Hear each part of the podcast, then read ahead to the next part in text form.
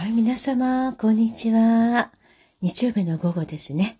今は3時32分となっております。久しぶりにみちこラビオ、みちこラビオですって、みちこラジオを発信させていただきます。12分間です。聞いてあげてください。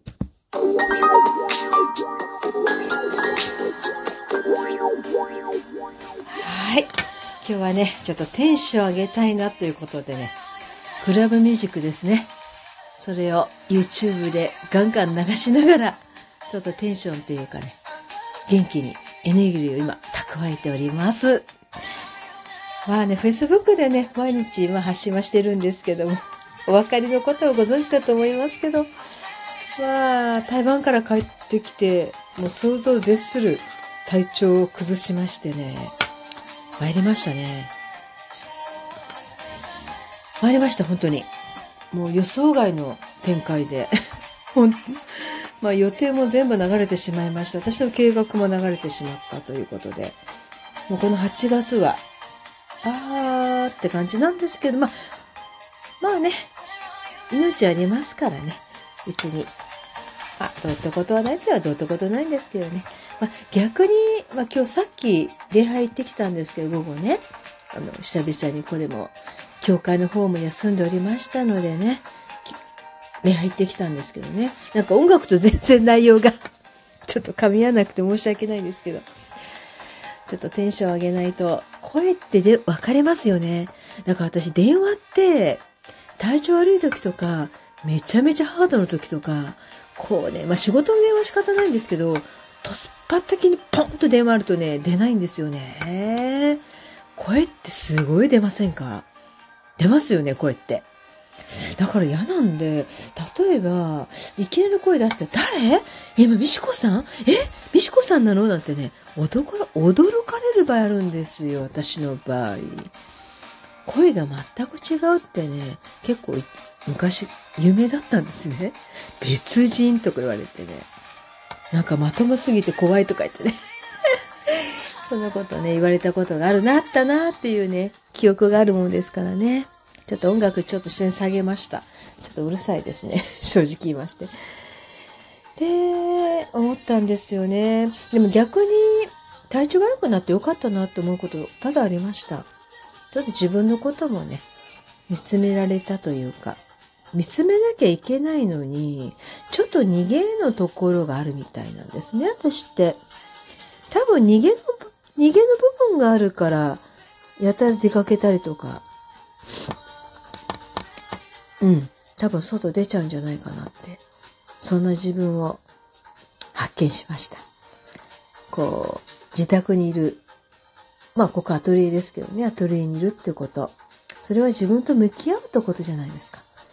とても大事な時間だなって、本当にもう痛感してます。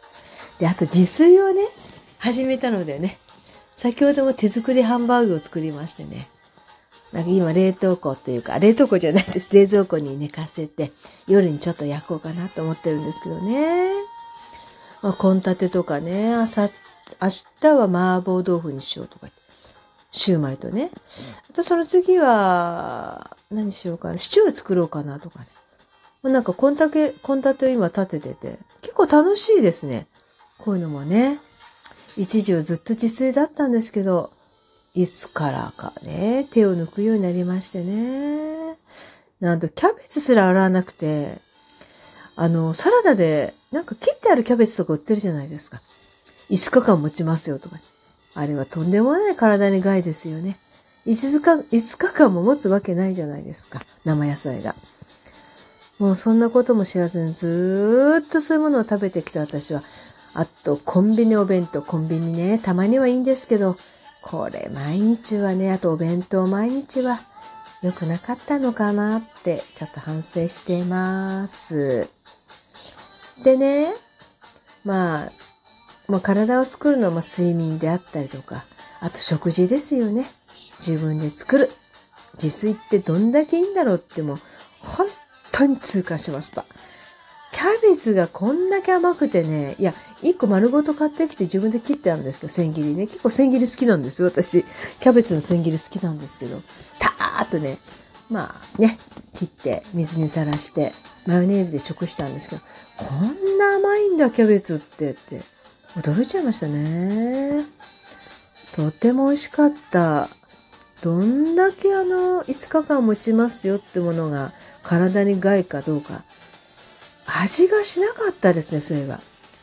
キャベツというね、自体野菜の味が全くしなかったですよね。そのあたりがちょっとおかしいなっていう感じで。でね、私急に話変わるじゃないですか。ゴロッと変わりたいんですけど、まあこちらが実は本題なんですね。池袋で4日5日前に事件があったのご存知ですか？朝方。皆さんご存知でしょうか？私はまあニュースしか見ないので、テレビは。ほぼほぼ。ニュースと、あと今ひろ、ひろゆきはね、なんか砂漠に置いてきたって、あれ今、私ハマってるので、あれぐらいしかちょっと見ないわけなんですけど。ね？そして、まあ、あれなんですよ。池袋事件があって、まあ、20分弱で捕まえられたってことは、少年が刃物を持って、あの、交番に入って、警官の、警官に、まあ、最初婦人警官だったみたいなんですけど、刃物を突きつけたらしいんですよ。まあ、交番に行ったらいろいろあるんでしょうね。ああ、またこの事件かと思われたと思いますよ。で、外出て、取り押さえようとしてあの男性の警官ですね。二人がかりでも、まあ、ビュンビュンビュンビュン、まあ、すごいやっぱし、まあ、暴れてるわけですよ。で、その時の言葉が、まあ、ニュースですよ。もちろん私目の前にいませんけど、お願いしますって言ってるんですよ、この少年が。少年じゃない。少年だと思ったんですけど、実は40歳のおっさんだったってね。あ、おっさんじゃないか、すいません。40の方、まだ若いですよね。でね、お願いします。お願いしますって、警官に言ってるんですよ。わけわかんない。ちょっと頭、ちょっと薬かなんかやられてるんじゃないかって、こう、アナウンサーの方が流しておっしゃってたんですけど、まあ、検出もしない、薬もお酒も何も検出しなかったってことで、お願いしますって皆さん、なんて、なんでお願いしますだと思いますか？自分を殺してください、撃ってください、お願いしますということだったんですよね。切ないですね。なんかね、私、流線弱くなって、このニュース見た瞬間、泣いちゃったんですよ。よくわかんない。なんだろう。病気になってまともな感情になったんですかね。ほら、悲しいとかそういう感情ない人間じゃないですか。私ほとんどないので。ほら、宇宙人だし、なんて。ない人間なんですけど、病気することによってちょっとまともな何か感情が芽生えたらしくて、お願いします。僕を撃ってください、殺してください、お願いしますっていうね、この男性の気持ちっていうんですかね。日本がこんなところまで来てるんだよって、と分かってらっしゃるのかな、大臣はって、私は思いますね。よく海外で、あの、寄付してくださいとか、犬猫ちゃんもちろんね、わかります。アンサーされちゃうから寄付してください。すごいあるじゃないですか。寄付してください。まあ、すごい大事なことだと思いますよ、それも。確かに。でも自分の国で、この日本で、実は5人に1人でしたっけ ?10 人に2人？え、どのぐらいでしたっけ？あ、ごめんなさい。無知で。無知のこと言ったの。ごめんなさい。統計が今浮かんでこない。まあ、とりあえず、10人何人かが貧困で、明日どうしようと思ってるわけなんですよ。そういう人たちになぜ目を向けず、海外支援とか、なんでしょう？なんでこの日本の中で苦しんでいる人たちがいるのに、そっちに目を向けないのかなって。切ないですよね。本当に。私は、まあね、一時、まあ父がちょっと人に騙されちゃって、何億の借金抱えて、まあ約8年ぐらいですけどね。どん底の生活を経験してるわけなんですけど、もうお嬢だった生活が一気に転落ですから、これはもうショックを計り知れないわけなんですけどね。父も兄も母もね。もう貧困の生活したことない人間がどん底に落ちちゃって約8年間。まあ一番私にとって大切な小学校5年生からなんですけども、まあ給食、給食費も払えずに、もう北切りスズメの服も買えず、本当にすごい思いをしてきてます。してきてるんですけど、今現在は本当に挽回どころではなく、通常の普通の方以上な生活をさせていただいてる。基本というか、まあ運だけじゃない。でも運もね、頑張ってる人とかね、神様ほっとかないんですよね。うん。だからふとね、あの、20代の青年だと思ったら40代だったんですけどね、お願いしますって言って、僕を撃ってくださいと、殺してくださいっていう、あの、池袋で発した男性の方ですよね。そんな方が実は日本にどのぐらいいるかっていうことにもっと耳、目を政府の方が向けなきゃいけないんじゃないかなって私は痛感してます。うん。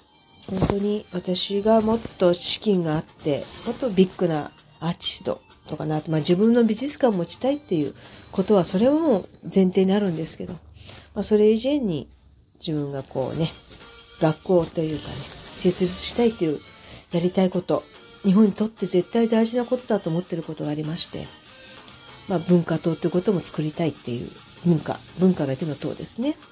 美術、美術や本当にアートに触れる、心豊かにする。で、美術の学校に対しても高すぎるじゃないですか。安くする。で、無料で美術館を見学できるようにする。小学校から美術のアートに触れるために野外授業をするとかね。いろいろね、私は考えている公案がありまして、やりたいなって思うことはたくさんあります。それではやはり健康じゃないとダメですね。何でもね、あと20秒でした。もっと語りたいなーって思うんですけど、また次回語らせていただきたいと思います。来週の日曜日は鳥越アズールです。久々にミシコは登場しますので、どうぞ皆さん、あの、プッチ、宇宙人ミシコのミラクルワールド遊びに来てください。